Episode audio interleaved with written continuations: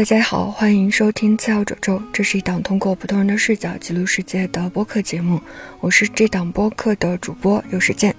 本期节目是我的单口，也是二零二四年的第一期节目。祝大家二零二四年平平安安、健健康康。关于二零二四年，其实之前也听过很多预言，各种玄学流派从不同的角度都指出了这一年是非常重要的一年。比如说会有一些战争的预言，或者关于宇宙能量的升级，或者离火九运之类的。我想大家可能也或多或少听到过。那从我自己的角度来讲，这一年也确实很重要，是我作为心理咨询师开始独立职业的第一年。未来还有很长、很艰难的路要走，那所以这期节目呢，我也想聊一聊，在一个很有可能会晃动或者有些不尽如人意的大环境里面，作为普通人的我们，要如何稳住自己的结界。这里的结界是借用仙侠小说里的隐喻啊，我们大家应该都看过一些仙侠的偶像剧，都会牵扯到结界这个概念。它是通过阵法形成的一个可能看不到，但是遇到攻击的时候会起到一些保护性作用的一个空间。那我也想，不管外界未来可能会有怎样的动荡，如果我们都能够在心里面安排一道结界，至少可以守住内心的安宁，为自己的发展争取一些。空间，这个也是疫情三年带给我的小教训吧。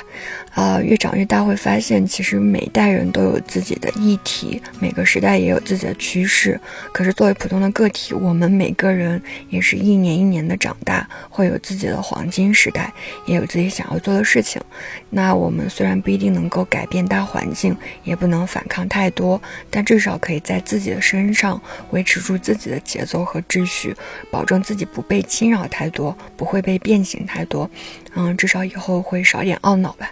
啊，因为每个时代的主题它会自然而然的变迁跟过去嘛。可是我们普通人的宝贵年华就不会再回来了。当我们大家未来在关心这个时代发生的事情的同时，最好还是跟他保持一定的心理距离，不要让自己的精神和意志过度的卷入其中，尽可能的有一个自己的结界，有一道保护自己的过渡地带吧。而选择在年初做这个选题，也是因为我想到，可能很多听友在新的一年会有自己的 flag，或者是 to do list，反正总之会有一个对未来会抱有一些期望的规划吧。我觉得这些有希望的念头都是特别特别宝贵的。那想要按照自己的意愿去真的做到一些事情，除了我们自己的执行力和意志力之外，我觉得非常重要的，可能也经常被大家忽略的，是我们需要有一个相对稳定的、相对结实一点的心理状态。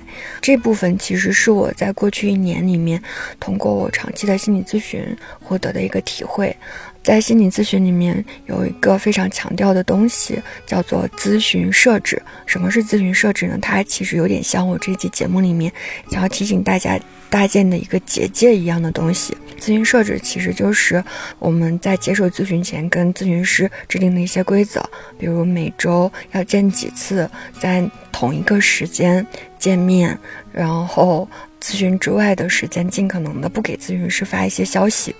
然后这些其实都是一些听起来有点僵化的规则，但它非常非常的重要。它逐渐形成了一个容器，可以给我提供一些很安全、很确定的东西。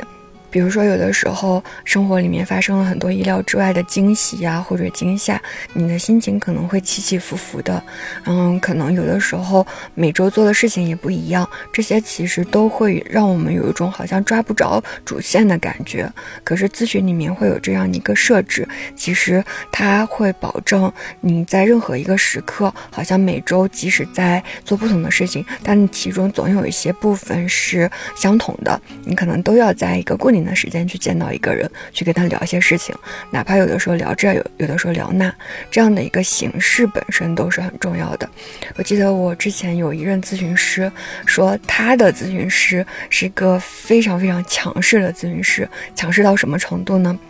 比如说，他们设定每周要见两次，然后不管我这个咨询师，他有的时候在国外开会，或者是到一些没有信号的地方，其实他没有办法接受咨询，对吧？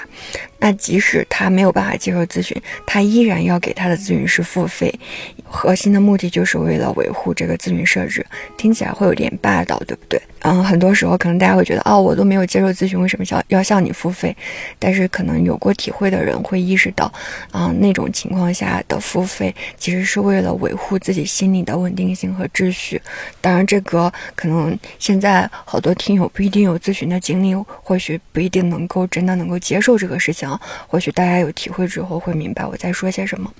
而这样一个相对稳定的设置，其实是我在过去一年里面接受咨询的时候，我发现对我来讲，嗯，非常非常有治愈的一个因素。嗯，除了我咨询师帮助我看到的一些部分，或者是我拓宽的一些部分，就是每周固定的时间去见到一个人，尤其是对方可能在一个相同的背景之下，对方的状态非常非常的连贯，就是这种情况下，无形之中。嗯，好像把我过去一年的主线都给穿了起来。虽然可能我们都要面对的是一个充满不确定性的未来，可是在这里面安插了一些好像非常稳定的部分之后，那种未来的不确定感也会慢慢的降低。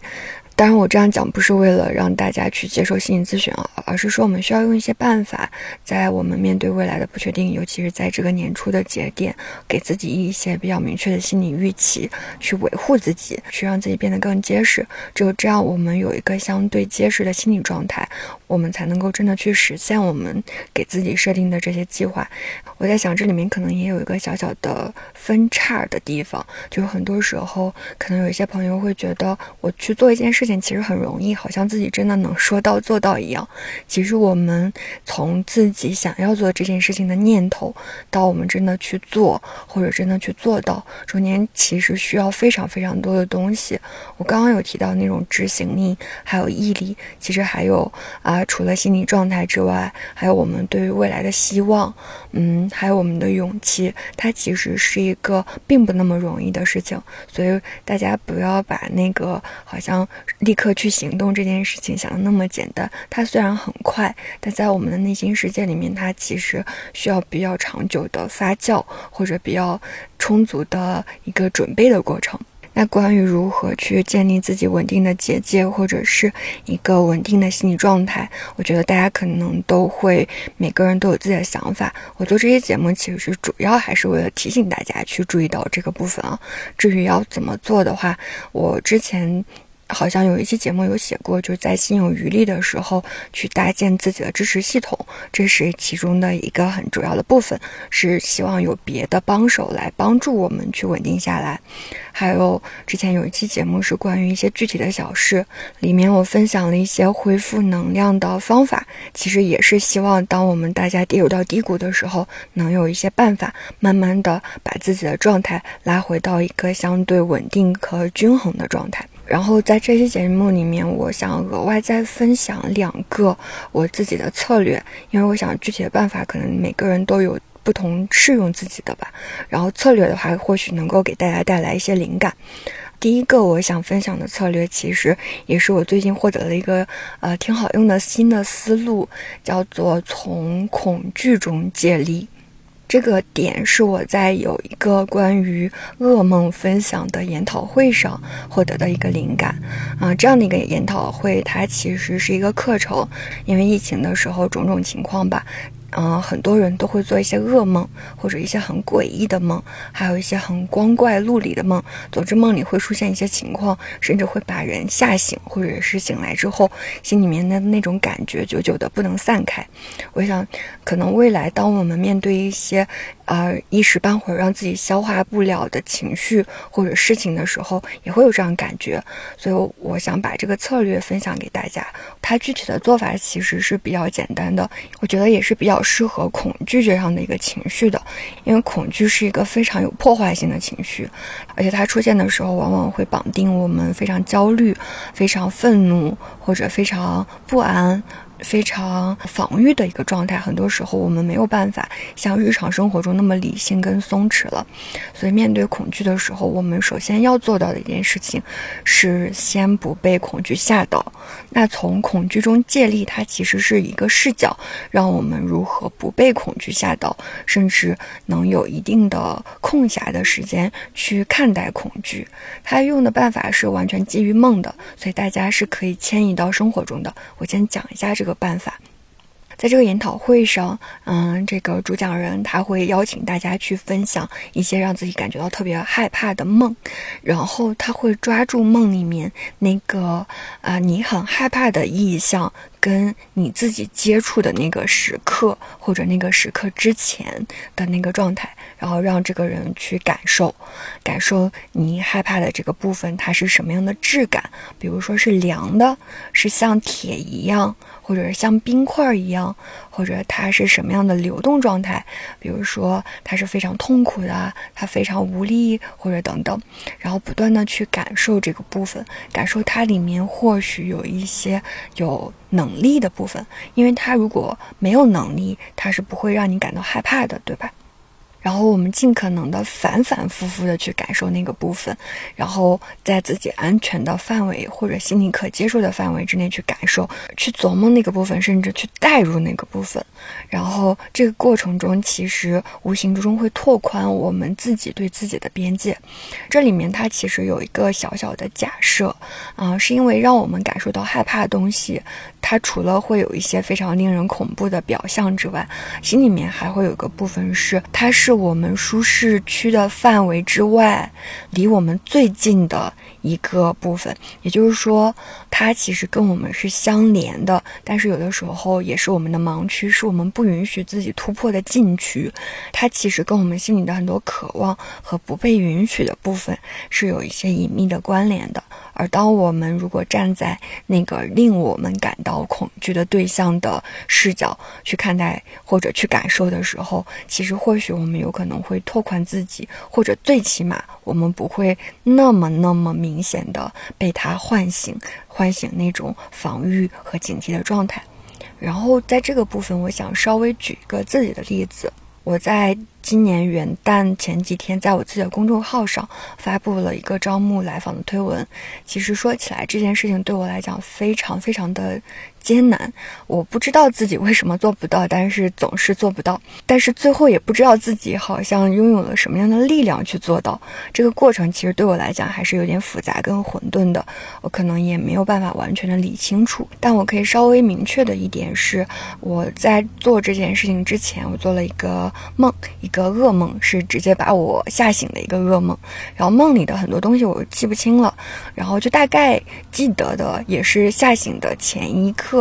的梦境吧，就大概是一个一团黑雾一样的东西。然后，呃，扑到了我的身上，然后梦里的我开始颤抖，现实层面的身体应该也是颤抖了，所以就吓醒了。刚好那段时间确实在看这个噩梦的研讨会，然后我就忍不住用了，嗯，这个研讨会里的办法，然后我就等于感受那个黑雾扑到我身上的时候的感觉，然后进而慢慢的去感受这团黑雾是什么样的能量。然后我意外的发现，当我这样去做的时候，我发现这团黑雾其实一点。都不可怕，它很像是一个小狗，就很像一个小狗扑到人身上的感觉。然后这团黑雾，它其实的力量是很快乐的，有非常饱满的生命力，然后还有一种冲劲儿。然后这些东西我其实也没有想清楚，为什么它在梦里足以构成一个让我感到恐怖的东西。但是当我反复的体会那种快乐，还有那种冲劲儿，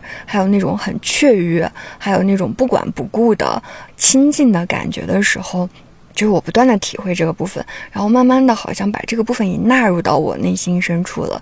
这个本身让我感到恐惧的对象，他其实最后给了我很多的力量，让我去慢慢的积蓄自己的部分，最终可能迈出去了一个可能卡住我很久很久的一个地方，当然我没有办法说他们之间直接会有什么样的关系，但确实在时间线上或者在我心理感受上，它构成了这样的一个借力的行为。嗯，所以我我会觉得它是一种很好用的办法。就当我们在未来二零二四年可能会遇到一些意料之外的，甚至让我们感受到有些退缩的事情的时候，我们去感受一下那个让我们感到害怕的东西，因为它既然能让我们害怕，它其实是很有力量的。我们去感受它，或许能够给我们带来一些新的视角。至少最起码，就当我们有这个思路的时候，那这个害怕的东西、害怕的外力，它带给我们的晃动感会降低一点，因为我们好像获得了一个视角去理解它，或者是去消化它，